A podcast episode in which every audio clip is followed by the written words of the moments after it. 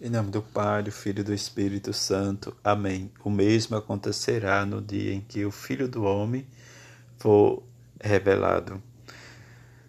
Sexta-feira da 32ª semana do tempo comum, Evangelho de Lucas, capítulo 17, versículos de 26 a 37. Naquele tempo, Jesus disse aos seus discípulos: como aconteceu nos dias de Noé, assim acontecerá também nos dias do Filho do Homem. Eles comiam, bebiam, casavam e se davam em casamento, até o dia em que Noé entrou na arca. Então chegou o dilúvio e fez morrer todos eles. Acontecerá como nos dias de Ló: comia, bebiam, compravam e vendiam plantavam e construíam. Mas, no dia em que Ló saiu de Sodoma, Deus fez chover fogo e enxofre do céu e fez morrer todos. O mesmo acontecerá no dia em que o Filho do Homem for revelado. Nesse dia, quem estiver no terraço não desça para apanhar os bens que estão em sua casa. E quem estiver nos campos, não volte para trás. Lembrai-vos da mulher de Ló.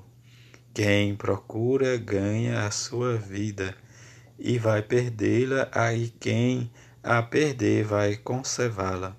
Eu vos digo: neste dia, dois estarão numa casa, um será tomado e o outro será deixado. Duas mulheres estarão morrendo juntas, uma será tomada e outra será deixada. Dois homens entrarão, estarão no campo, um será levado e outro será deixado. Os discípulos perguntaram: Senhor, onde acontecerá isto? Jesus respondeu: Onde estiver o cadáver, aí reunirão os abutres. Palavra da salvação, glória a vós, Senhor.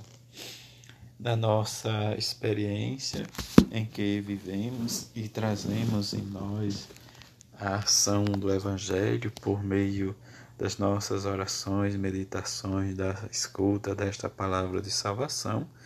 Depois nós estamos né, nesses dias ouvindo da primeira leitura do livro da sabedoria.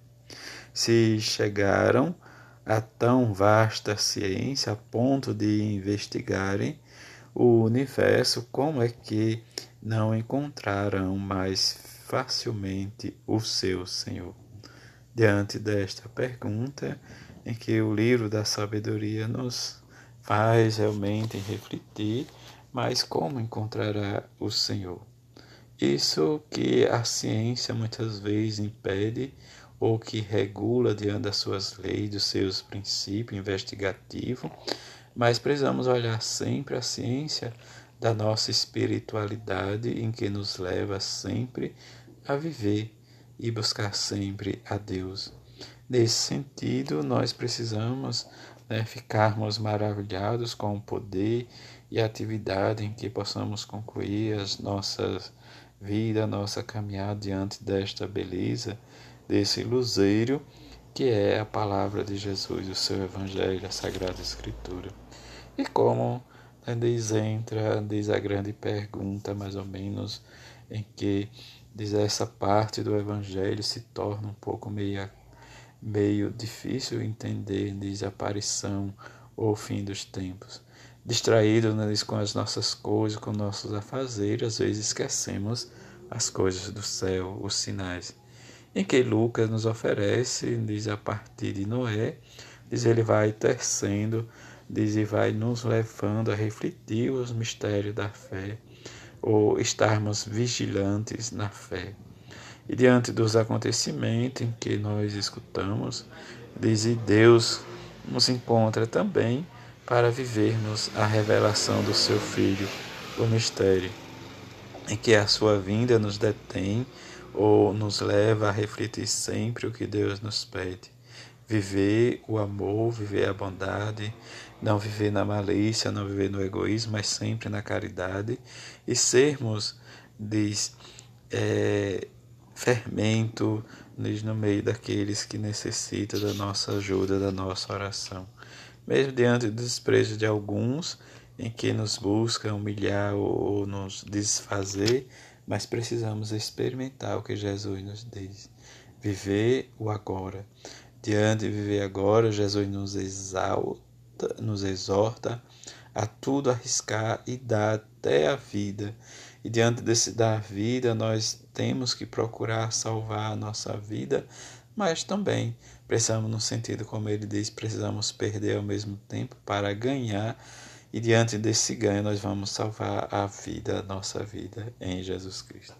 Diante dessa experiência da escuta da palavra, como ele diz, né, diz quem onde estiver realmente o cadáver está, os abutres se reunirão. Mas, diante disso, nós precisamos entender que o reino de Deus é uma perda, mas também é um ganho, porque nós sempre vamos ganhar a vida eterna. Que nesse dia nós possamos rezar e pedir a conversão dos pecadores e rezar pelas almas dos fiéis defuntos que estão no purgatório e que ofereçamos sempre e rezamos a divina misericórdia e a bem-aventurada Virgem Maria São José, que a exemplo deles nós possamos sempre experimentar o seu Filho Jesus na nossa vida. Assim seja. Amém.